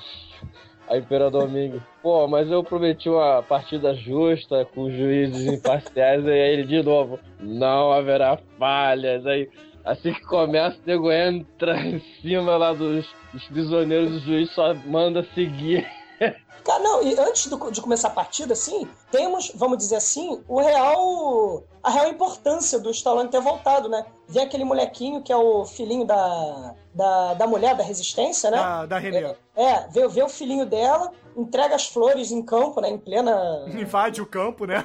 invade o campo nazista, aí ele entrega as flores, aí ele fala, né, em silêncio, né, como se fosse um espiãozinho, né, um garoto de recado, ele chega e fala, ah, o, o, o, a o túnel, né, vai abrir durante o segundo... é, é, No intervalo. No intervalo do jogo. O intervalo do jogo é para onde vocês vão ter que fugir no intervalo do jogo. O mais legal é que o pessoal que tava cavando é, escolhe o túnel do lado certo, né? Porque podia ser ou do lado nazista ou do lado dos aliados. Mas eles escolhem certo, apesar do nazista só ter escolhido no último segundo qual era o lado de quem. Não, aí beleza, aí parte o. Depois que o menininho entrega as flores, vai lá o Michael Caine, joga as flores pro, pros franceses da arquibancada e vê aquela saudação enorme, né? Vive la France, vive la France! aquela coisa, croissant, croissant, piroqueira que le professeur, aquela coisa. E aí, porra, Michael Caine começa a liderar seu time, só que, porra, ele não contava que ter posto o Stallone no time ia prejudicar muito, né, cara? Que, porra, ele tinha um goleiro bom, cara, ele tinha um goleiro muito bom. Aí passa a ter um goleiro, cara, que nem pra handball serve, cara. que o Stallone não consegue agarrar com o pé, não consegue agarrar com a mão. Ele não consegue fazer nada, cara. Ele só consegue dar cotovelada nos outros. Cara, o, o Stallone, ele, ele pulava, Adrian! Ele pulando em câmera lenta, Adrian! Porra, errado. Cara, o, o, o Stallone, você vê que ele não entendia porra nenhuma de, de, de futebol. Ele chegava assim: Olha só, eu sou o astro do filme. Eu vou fazer o gol. Eu sou o. Aí, aí, aí ninguém explicar. O Pelé, "Não, Stallone, tu me entende? Veja bem, tu me entende? Tu é goleiro, entende? Tu não vai fazer o gol. É, o Pelé manda uma vez pra ele assim, porra. Ô, ô, ô, Hatch, você é o cara que, porra, é, not dribble well, not kick well. Mas você pode ser um bom goalkeeper. Você, você goalkeeping well, né? Porque. Cara, o Pelé tem, sei lá, seis frases no filme. Sete. pô. Tem sete frases no filme. Mas são sete frases, cara, que mostram como o Pelé atua mal. Mas, porra, mas são frases muito fodas. Não, o Pelé não atua mal, não, cara. O Pelé não sabe falar inglês, é diferente. Porque quando ele fala assim, ô sua piranha, aqui não é o Pelé, aqui é o Jô Soares, ele tá atuando muito bem, cara. Ah, bom, porque eu achei que você ia fazer a relação da equivalência da fluência no inglês com a capacidade dramática de atuação. Porra, se você fala bem inglês, você sabe atuar, porra. Exatamente, cara. Porra, você vê que os atores shakespearianos são os melhores, né, cara? É, eles falam bem inglês, né? Pois é. Mas aí beleza, aí beleza. Aí tem a, a- o começa a partida de futebol. Aí assim, no primeiro lance, a Alemanha faz um gol assim que, porra, qualquer goleiro, cara, até o Cantarelli, o goleiro mais franqueiro que o Flamengo já teve, pegaria a bola, mas o Stallone falha miseravelmente e deixa a bola entrar. Aí, no- na jogada seguinte, na saída de bola, os alemães dão o primeiro golpe sujo, né, cara? tiram o, o maldito holandês de campo, cara. Tiram o Cole Prince do campo e, porra, eu... começam a jogar com 10, né? Chega o- os aliados jogando com 10 só porque o, o malandro vai pro, vai pro vestiário. O Cole Prince, ele tem uma trivia interessante, quer dizer, interessante pra gente, né? Em momento histórico. Mas é, foi uma fatalidade que ele morreu de um ataque cardíaco jogando futebol. Ele morreu em campo em 1987. É. Caramba! Pois é. Mas também ele já era velhinho, né? Ele era de 38 e morreu em 87, 88, uma coisa assim. Foi. Isso me lembra, é, assim, esse- essa, é, assim, só uma desculpa aí, Bruno, de cortar, mas é, isso me lembra a galera muito foda na sua profissão, exercendo atividade e morrendo durante a atividade. Tem um comediante que eu não lembro o nome, ele morreu. Aí todo mundo olhou assim, caralho, ele tá de sacanagem, né? Ele tá se fingindo de morto no palco, ele tinha morrido mesmo. É que eu não lembro o nome desse cara. Ele morreu no, no- palco, e as pessoas, porra, levanta aí, tá de sacanagem, ninguém vai cutucar ele. Ele tava morto, cara. Vai, não, desculpa, desculpa. É, ouvinte, se vocês sabem quem é esse comediante, por favor, postem aí no nosso site ou mandem e-mail pra gente avisando. Não, e é isso, né? Aí o- os aliados começam a jogar só com 10. Só que aí, porra, a Alemanha começa a jogar duro, né? Porque começa a dar porrada, o juiz não faz nada. Aí, porra, tem um, um pênalti lá que, o, que os aliados é, não fizeram, o, o alemão vai lá e cava. Inclusive, o alemão é interpretado por um americano, se vocês não sabem. Não, não sei. O, aquele, o número 4, não sei porque que o número 4 vira atacante nesse filme, né? Porque o número 4 é, é camisa de zagueiro, mas tudo bem. É o capitão Ah. da Alemanha. E aí ele vai lá, cava um pênalti e faz o gol, né, cara? Batendo mal pra cacete, o Stallone vai lá e olha a bola entrando. Aí, porra, 2 a 0 pra Alemanha, né, cara? Aí, porra, todo mundo no estádio assim olhando, é, pois é, né? Não vai rolar. Aí beleza, aí jogo vai, jogo vem, aí porra, mais porrada, mais Shaolin Soccer rolando. E a Alemanha vai lá e faz 3 a 0 né? Aí, porra, o nego fica puto. Aí, porra, o Pelé vai lá, porra, pera aí, galera. Quando for sair, passa a bola pra mim. Ele, porra, começa a cortar todo mundo, né, cara? Dá um drible, dá outro drible, passa mais um, passa. Aí quando ele chega cara a cara com o goleiro, só falta o zagueiro, assim, que tá, tá vindo assim de lado. Vai lá, dá-lhe um carrinho, juiz não marca falta e, porra, Pelé se fode inteiro, né, cara? Pelé machuca o peito, machuca o braço, sei lá, não, não, não- deu pra entender muito bem. E o Pelé tem que sair de campo, né, cara? E, porra, aí fudeu. Os aliados, porra, jogando com 9, né, cara? Porra, e ainda sem o Pelé. Contra Sem o 11. Pelé.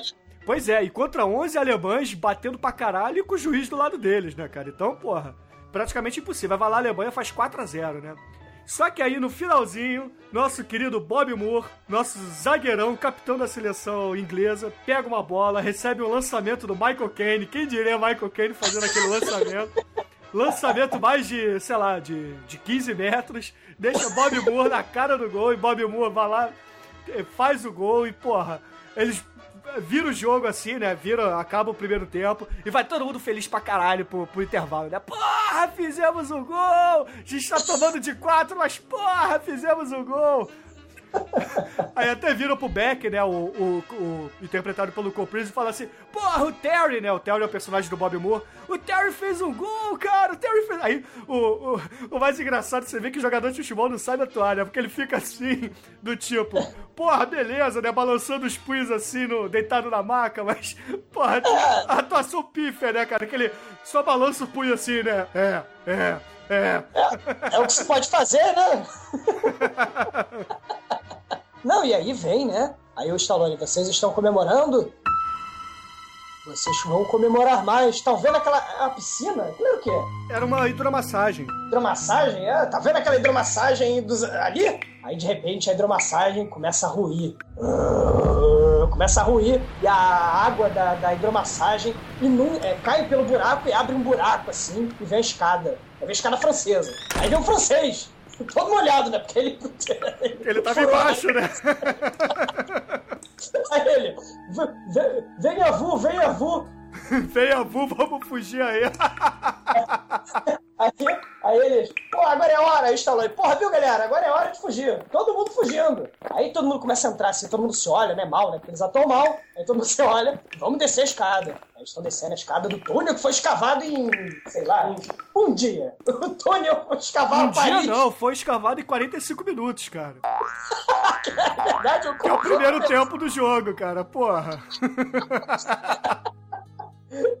Em defesa dos caras, Paris tem túnel pra tudo que é lá. Ah, não interessa, cara, não interessa. Porra, 45 minutos não dá, cara. Porra. Cara, o esgoto do estádio, era só, o cara só pegou lá. Não, mas tava fechado, eles falam isso, cara. Tava fechado. É, é, o, da o esgoto rua... não tava utilizado. Não, da rua até o estádio tudo bem, mas a parte que foi fechada do estádio pra cima, eles tinham que escavar, cara. Não, mas o. o, o, o mas eles pegam, né? Os franceses, a resistência francesa, pega o seu carrinho, leva lá até uma rua, perto do estádio, né? Alguma distância do estádio, uns metros do estádio. É, pega o bueiro e coloca lá Le, le, le, le Zomé trabalhando. Né?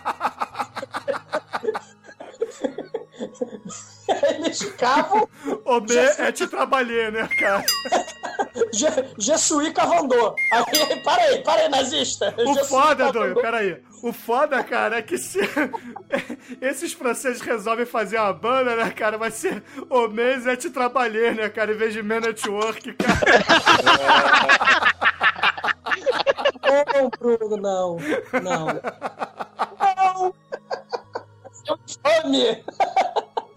Bom, mas aí, continuando, os, os jogadores descem pelo túnel. E aí o Stallone é o primeiro, né? Porra, eu já fui preso, fugi e vou fugir de novo pra Não, mostrar pelo como- contrário, pelo contrário. Michael Caine vai na frente, porque, porra, ele tava aquela coisinha assim, ah, não vou fugir não, não vou fugir não. Mas na hora que vê o túnel, eu falo assim, opa, primeiro, primeiro, primeiro. Pois é, mas aí os jogadores, né? E, e bons atores, né? Eles Não, os jogadores não. O Bob Moore, que afinal de contas nunca, nunca deixou de sair, nunca saiu de campo durante uma partida, sempre jogou os 90 minutos, vira e fala assim: Não, nós temos que continuar a jogar, porque nós podemos ganhar. Tá 4x1, estamos com 9, mas eu acho que a gente consegue ganhar, apesar do juiz estar roubando pra eles. Porra, meu irmão, foge, cara, foge! Porra, Bruno, nessa trivia eu não sabia, então tá explicado, viu? O cara nunca abandonou um jogo. Então ele tem que ficar até o final. Mesmo que ele seja metralhado no final também, né? Porra. Não, aí ele chega, aí o Pelé, né? Aí o Pelé não, o Stallone ele chega, porra, vambora, vamos fugir Michael Caine, eu sou o primeirão também, tô indo também. Aí o Pelé chega pro Stallone, Stallone, é... o que está em jogo aqui é mais do que um simples jogo. O que está em jogo é o destino do mundo. Aí o Stallone olha assim, caralho. Não, o Stallone olha assim e fala assim: Porra, qual é? Qual é, negão? Tu tá de sacanagem, né, cara? Vambora, porra. Aí vira pro Michael Caine e fala assim: Porra, Kobe, Kobe, vambora, Kobe, Kobe, vambora. Ó, ó, ó, o tempo tá passando, vambora, vambora. A partida de jogo amistosa é- é- é- vai definir o futuro da guerra, cara. Pelé disse isso. A história, é, não dá, né? Vocês vão realmente querer voltar e todo mundo tá subindo a escada de volta. Mas, ô Douglas, o Pelé, é, na vida real, tem o poder de parar guerra mesmo, sabia? Explique-se. Em 1960 e poucos, sei lá, 67, quando é que era a Guerra Civil do Congo? Congo? É, na época da descolonização, nos anos 60. É, 60 e poucos, não lembro agora. O Santos foi fazer uma excursão na África e tava em Guerra Civil Congo. Aí o, o- os dois lados da guerra resolveram fazer uma trégua pra poder ver o Pelé jogar. Caramba! Exatamente. Então foi tipo dois, três dias enquanto o Santos estava lá, na- lá em Congo, não teve guerra, porque o Pelé estava lá. Eu vou reverenciar o, rei. O rei. E aí, contrariando toda e qualquer lógica, como eu já havia dito, né, que esse filme não tem uma lógica muito poderosa, contrariando toda e qualquer lógica possível, eles voltam pro campo, os prisioneiros voltam pro campo, eles estão no túnel pra fugir, o túnel da liberdade tá do lado e a possível execução sumária do outro. Depois da partida, tá do outro lado. E eles vão, voltam pro jogo, cara. E aí a plateia, né, os, os torcedores franceses. Ah, Vive la France, vive la France, vive la France. Eles cantam um hino, pô, francês. Não, eles Cara, cantam o hino quando, pra poder motivar e, e tentar a virada, né, cara? Não, Os alemães não fazem nada, ficam lá olhando o pessoal cantar e, e subindo cosmos dele lá, a lá Cavaleiros do Zodíaco.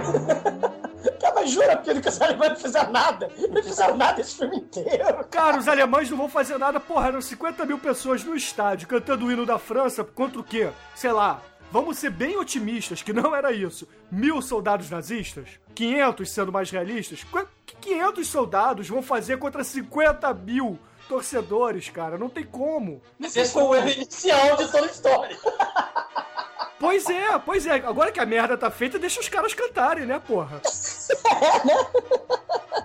Não, mas aí eles voltam, e voltam realmente como o Pino falou, cara. Cavaleiros. Cavaleiros do Zodíaco. Eles, eles levantaram o cosmo lá, o sé- o sétimo sentido, sei lá que diabo que é. Todo mundo começa a jogar com raça, né? E aí começa. Como é que é o nome daquele documentário, Bruno, que passava na TV educativa? É, que mostrava as melhores jogadas. Canal 100? A moda do Canal 100 vai passando o jogo em câmera lenta, mostrando que o cosmo dos jogadores, super campeões prisioneiros, foi elevado, cara. E aí eles começam a dar drible, a jogar espetáculo, né? Tem, tem, a- tem um. Como é que é o nome que você falou no começo? É, o, o argentino lá dá um. Balão. Um balão. É balão aquilo? Acho que é. Ah, o, o- quando o Ossi Ardiles, né? O Ossi, ou Osvaldo Ardiles, né? Pro, pra, pro pessoal do filme, né? Não sei por que não usaram o nome que ele usava no futebol, já que usaram Pelé, né?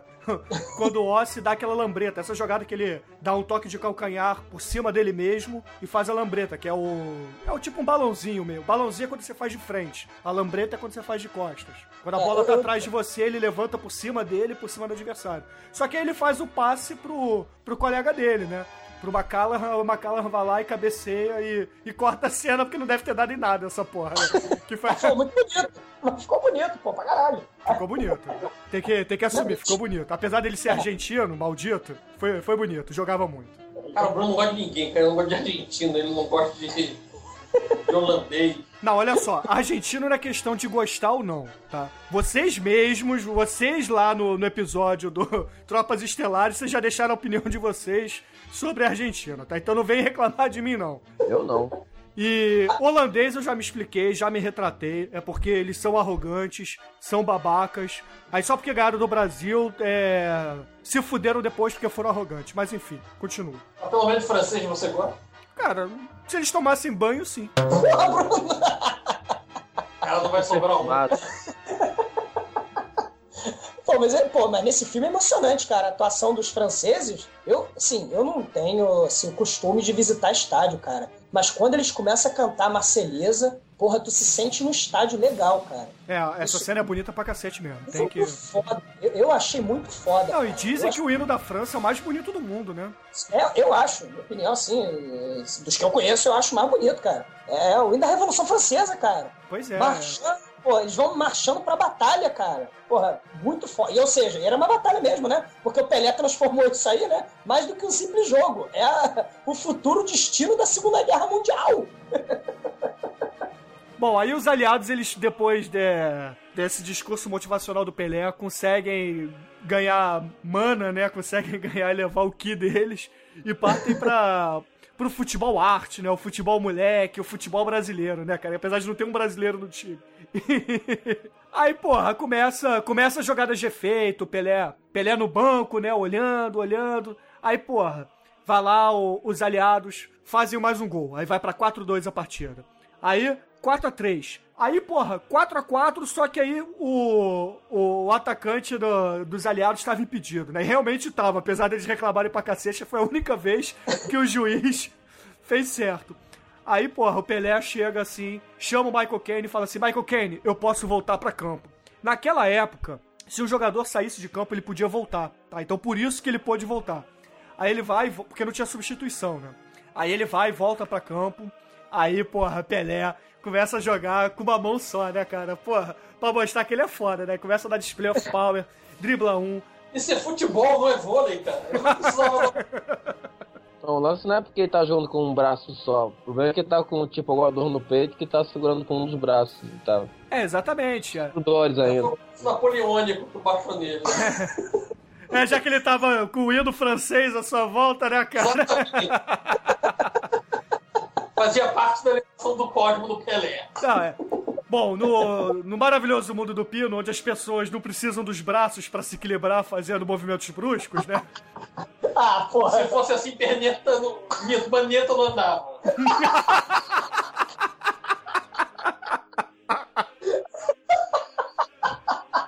Ok. Nunca discuta com Pino, cara. É, cara, tem coisas que eu ignoro, cara. Aí, Pelé começa a dar display of power, né? Com uma mão só. Porra, dá drible, drible da vaca, dá ovinho, dá passe de letra. E, porra, display of power total, né, cara? Afinal de contas, filme americano tem que ter gol de bicicleta, né, cara? E, porra, Pelé, no seu melhor estilo, vai lá e faz o gol de bicicleta. E, porra, que golaço, cara. Puta que pariu. Tudo bem que ele deve ter ensaiado umas cinco vezes pra acertar aquela bicicleta. Mas, cara, bicicleta perfeita. E aí, porra, o Imperador Ming da SS não se aguenta, né, cara? Que afinal de contas ele era jogador de futebol. Vê que, porra, Pelé tá dando espetáculo, levanta e começa a aplaudir, né, cara? É o único alemão, o único oficial alemão que começa a aplaudir junto com os franceses. Aí o, o oficial SS olha assim pra ele e fala: Porra, meu irmão, vamos sentar aí, né, cara? Porra, tá pagando mico, né? Tô te entendendo, não. Cara, e, e- e o- e o, o Stallone, Bruno, ele que queria fazer esse gol. Ele, ele pediu lá, sou astro do filme, quero fazer o gol. Só que aí ninguém explicou que goleiro não faz gol, só no Shaolin Soccer. Aí, aí ele, porra, tá beleza. Então eu sou goleiro, o que, que eu posso fazer pra ser o clímax do filme? Aí vê o clímax do filme, que é a história do pênalti. Cara, essa cena, o. E Já tá 4x4, né, o jogo. É, tá 4x4. Tá 4x4, aí pode ser o quinto gol da Alemanha. E já o juiz já disse que acabou o jogo, dali já acabou o final do segundo tempo.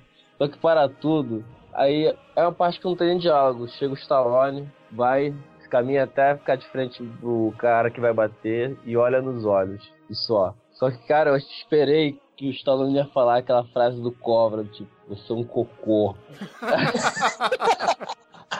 Cara, eu esperei muito isso, mas ficou no, ficou no subtexto da, do roteiro. Ele olhou e disse assim com a mente: Você é um cocô, tu vai errar. E pronto. E aí bateu o pênalti, né? E o Stallone pela primeira vez faz uma ponte, cara. Faz uma defesa bem feita, bonita, que eles devem ter gasto uma tarde inteira de gravação pra conseguir fazer o Stallone pegar aquele pênalti. Vai, foi- pula. Ah, foi- pulou, pulou gritando Adrian, né? Adrian! E aí, Stallone salva o dia, né, cara? E tem a parte filosófica que mostra que, na verdade, não importa de que povo você seja, de que nação você seja, todo mundo é igual, porque o jogo termina empatado, mostrando que a igualdade existe na, na humanidade. E assim termina o filme. Ah, termina o filme, a, a- a- multidão furiosa, em êxtase, mesmo empatando, porque o jogo empatou. Ele pega, pega os jogadores e leva embora. Eles arrebentam, arrombam os portões do estádio e carregam liberdade afora os jogadores do- do- do- do- dos prisioneiros, cara. Cara, sabe o que, que, sabe que essa cena me lembrou? Essa cena me lembrou a final da Copa de 70, quando o Brasil ganhou o tricampeonato em cima da Itália. E a, os mexicanos, que a Copa de 70 foi no México, os mexicanos invadiram o estádio depois e começaram a, a carregar os jogadores do Brasil, tirar a roupa deles, assim, porra, o Pelé ficou só de cueca, cara. O Tostão também ficou só de cueca. É, eles tiraram a roupa, porque, não, eu quero a chuteira, eu quero a meia, eu quero o calção, eu quero a camisa. Porra, os maiores jogadores de todos os tempos, né, cara? Então, os mexicanos deixaram os brasileiros pelados em campo, cara. E assim terminamos o filme, né, cara? Com, com os nossos queridos aliados é, fugindo com a, com a cobertura dos franceses. E o mundo fica feliz, né, cara? Porque os nazistas perderam a guerra. Isso. Graças ao Pelé, o Stallone e ao Michael Caine em campo, cara.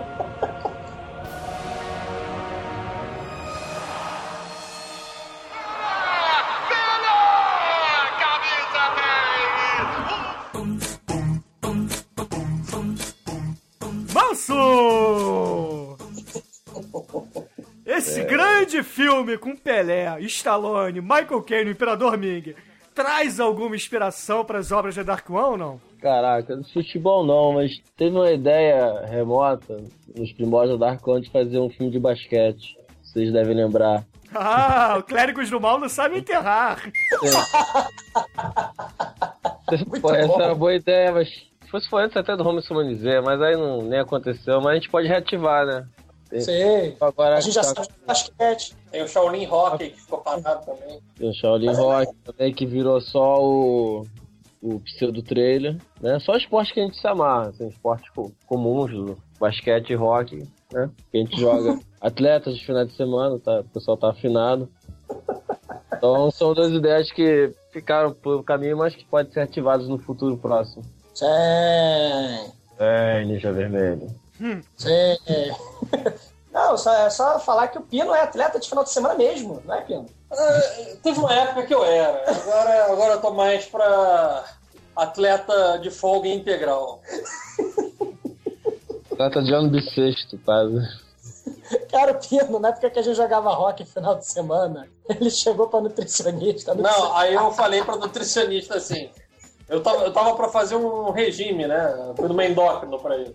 Aí a mulher só me perguntando um monte de coisa. Ela falou assim: pratica algum esporte? Eu, não. Ela falou: você não faz nada. Eu falei, não, o máximo que eu faço é jogar rock com o pessoal, assim, 20 minutos, uma vez por semana. Ah, então você é um atleta de final de semana. Ah, foi a mulher que definiu isso. Aí, aí eu fiquei feliz da vida com isso, repetir pra vocês. Pino, só uma perguntinha. Essa é a mesma nutricionista que, que receitou a luz azul pra você? Ela receitou a luz azul, dormir em cama com inclinação e virar a cama, eu acho, pro, pro É. leste. Tá explicado. O Pino não foi um atleta de fim de semana.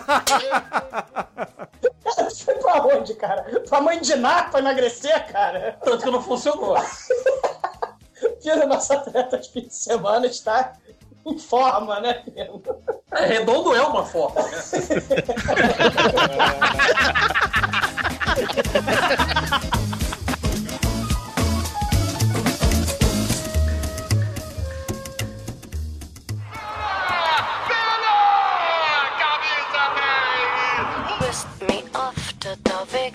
Querido exumador, qual é a sua nota de 0 a 5 para Fuga para a Vitória de 1981? O filme, ele é meio.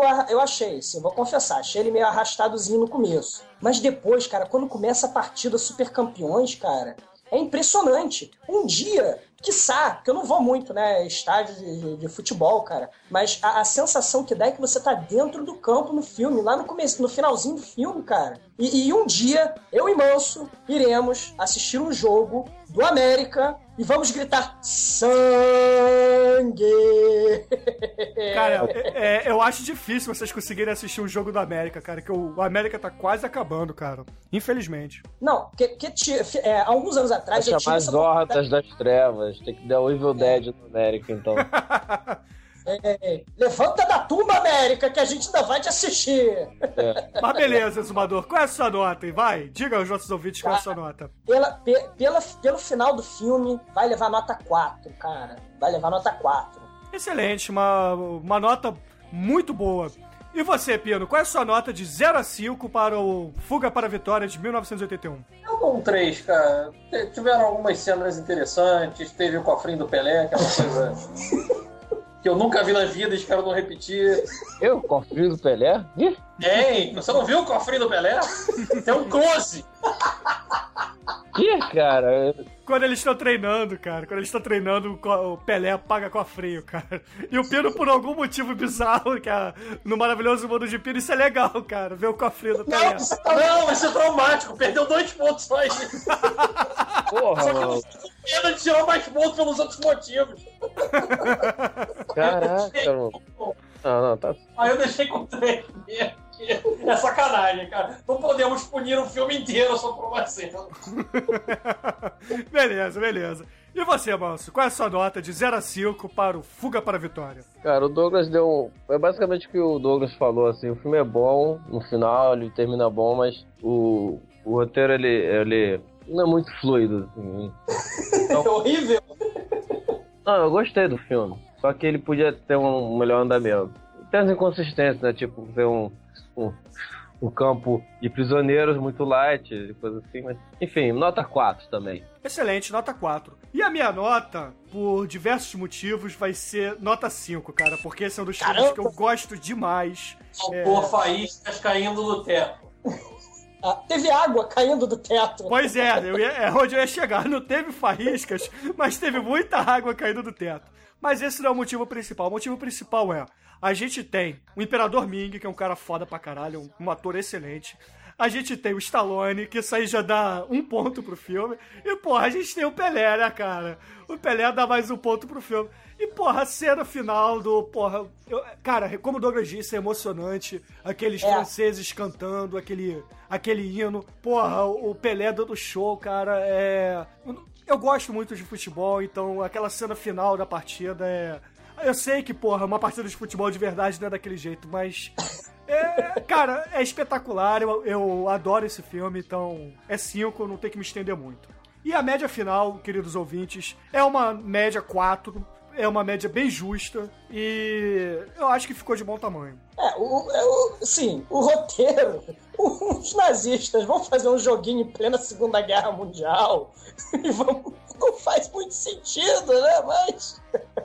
Cara, como, como eu falei, tem futebol. É. Eu, eu, vamos lá. Eu adoro filmes de guerra, eu adoro futebol, eu adoro Stallone e eu adoro Pelé, cara. Porra, já tem quatro pontos aí, cara. Aí as cenas fodas de futebol dão mais um ponto pro filme, cara. Porra, não tem, não tem diferente, entendeu? É, o filme é, é nota 5 pra mim. Tá certo, é isso aí. Você, você, assim como Chaves, preferia ver o filme do Pelé.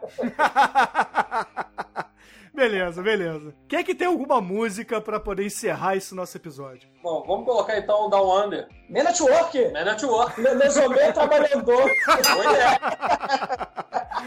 Então, beleza, queridos ouvintes. Vamos encerrar hoje com Man Network, Down Under, em homenagem ao, à Revolução Francesa, aos revolucionários franceses do nosso glorioso filme. E até semana que vem. E a fluência do francês, né?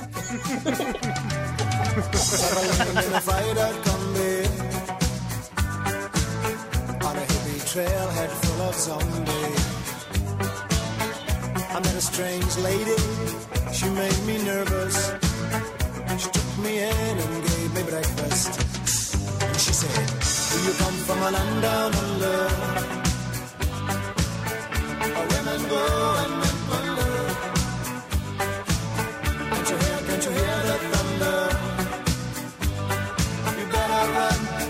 take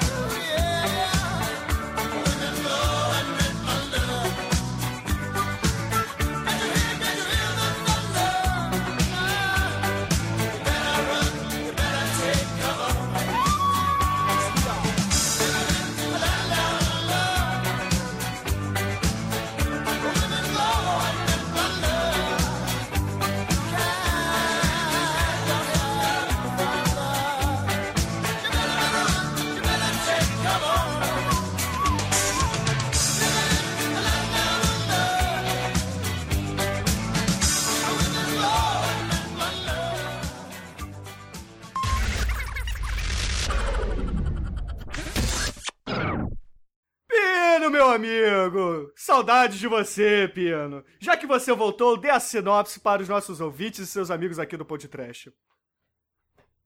Bom, vamos lá. É, a história, na verdade, é muito simples e sem sentido.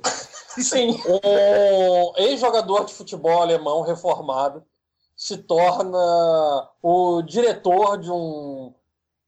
Não, não, não chega a ser um campo de concentração porque o negócio era light. Ele, ele toma conta de um campo de prisioneiros. E ele tem a brilhante ideia de promoveram um jogo amistoso entre os presos, que são os aliados, e a Alemanha nazista. Mas o negócio, para ficar legal, tem que acontecer em Paris, durante uma tentativa de fuga, na qual ela não ocorre para o povo francês, que está em massa no estádio, fugir junto com os jogadores. Faz sentido pra você? Faz algum sentido pra você, público? É, tirando que você já contou o filme inteiro, o final do filme, na sua sinopse. Pô, Não, mas a sinopse tem que falar do início ao fim, cara. Não, pelo contrário. Sinopse ah, a primeira não- metade do filme. Ai, ai. Sinopse é a primeira metade do filme. Pedro, faz de novo a sinopse sem contar o final do filme, vai. É, cara, pô, a Lacraia. Lacraia é trash. Lacraia faleceu, Bruno. É, Lacraia faleceu. E você datou o episódio por isso. Pô, Bin Laden morreu, Lacraia faleceu. Onde esse mundo vai parar, Bruno? Pois é, como disse o Viro Geraxon no Twitter, né, cara? Ele só vai rir em 21 de 12 de 2012, né, cara? Ih, Bruno, o queijo. Vamos datar o episódio mesmo? O queijo catupiry faz 100 anos hoje! Ah! Informação relevante. Sério, faz mesmo! ok. Tá agora? Ok, ok.